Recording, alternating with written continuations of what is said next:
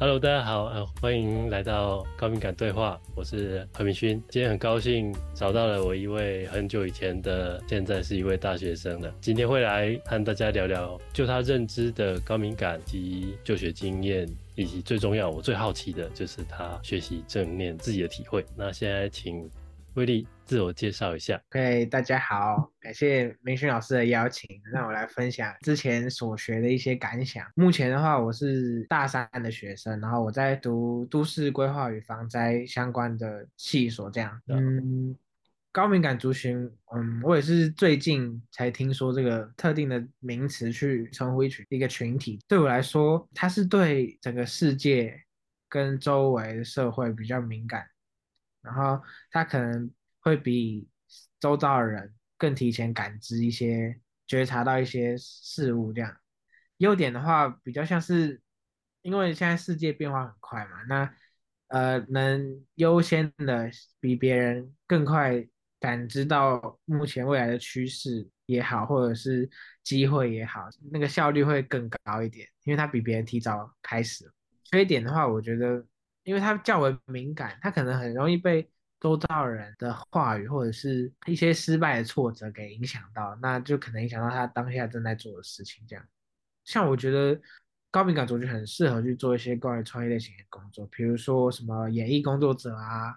然后或者是画家这种，甚至是一些研究员。因为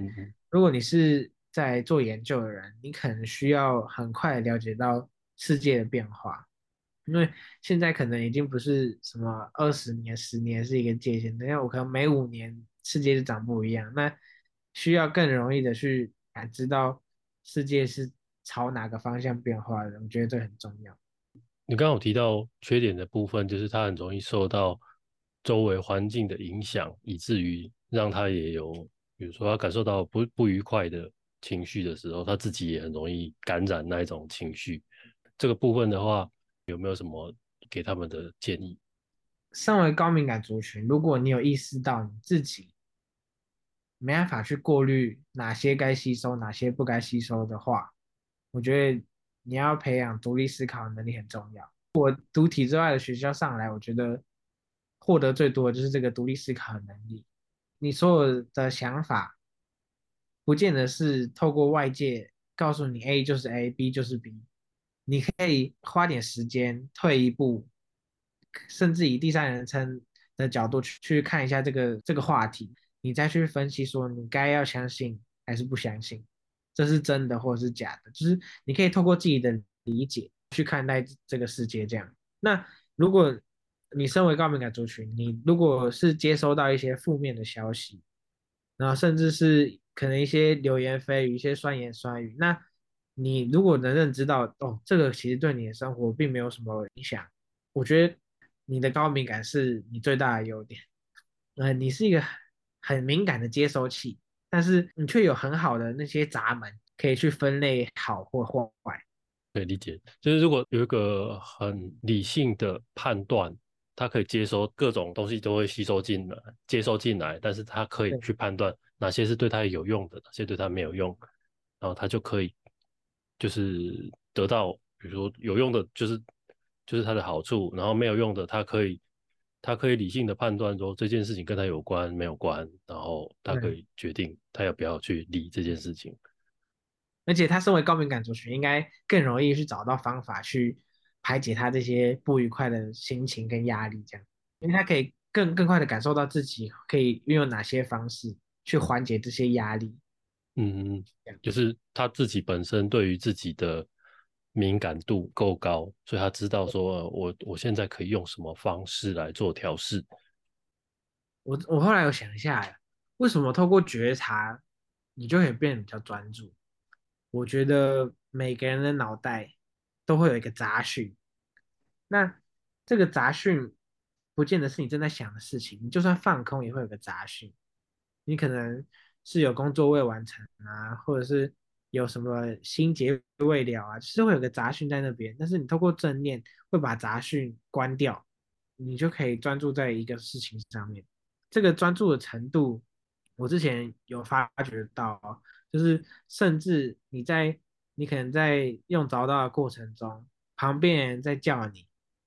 你都不会感觉到，你都会专心在那个点上面。可能没有用正念的时候，你可能旁边一个风吹草动，一个鸟叫声，甚至一台车经过，你都很容易分心，都会往那边看一下。但是真正的在专心的时候，你你可以抛弃时间，抛弃外界的。这讲法蛮有趣，就是脑中有个杂讯，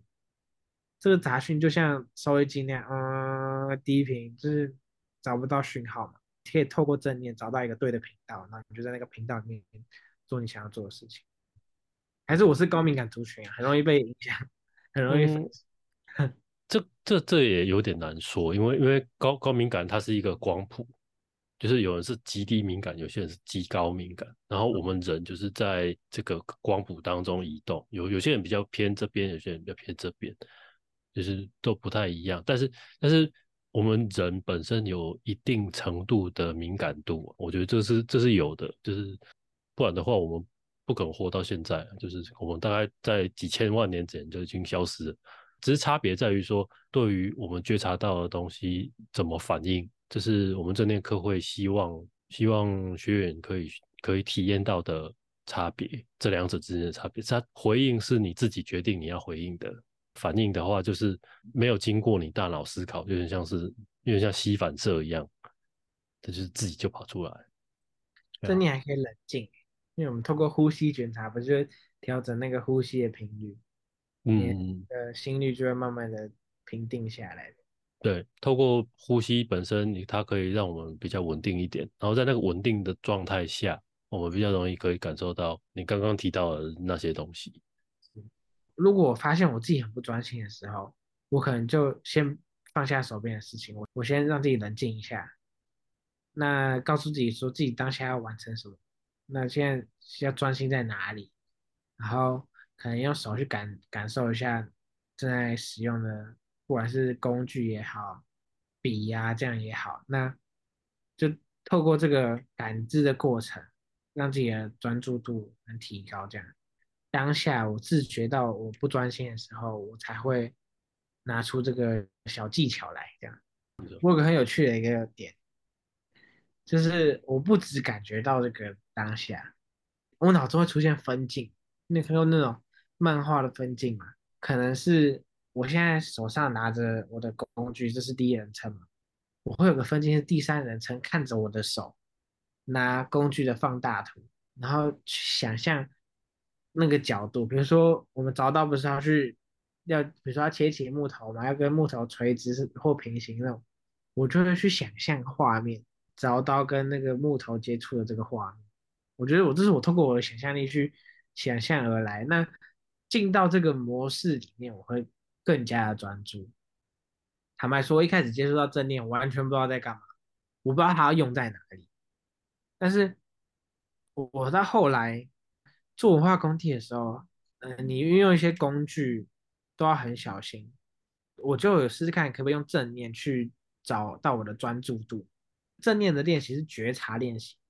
那我们一开始练习的是呼吸觉察，但是我自己研发了一种是用工具的时候，我觉察是手指头的皮肤，不管是拿凿刀啊，拿电动工具，我就是去感受一下我手，然后接触工具的那个断面有没有抓稳，然后甚至中间有没有有什么异物啊，然后我这样的角度是不是对的啊，就是。我让我所有的思绪都集中在一个点上面，就是工具上。借此我才发觉说正念好像有用，你得要用到它的时候，你才会觉得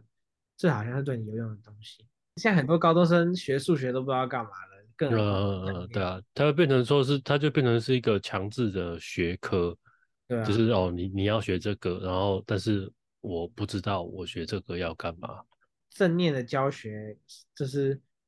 这种受众差很多哎。就是不管是就是主动的去学习跟被动的学习，这个吸收的能力真的是有限。像像老师你说了嘛，就是出社会的人会找你学习，是他有这个需求，但是你没办法先跟高中生讲解他拥有这个需求，才让他去学习，这样太太繁杂了。所以高中生我觉得就是要自己去。发掘，就像我可能真的是哪天领悟到了，我才会觉得这个有用。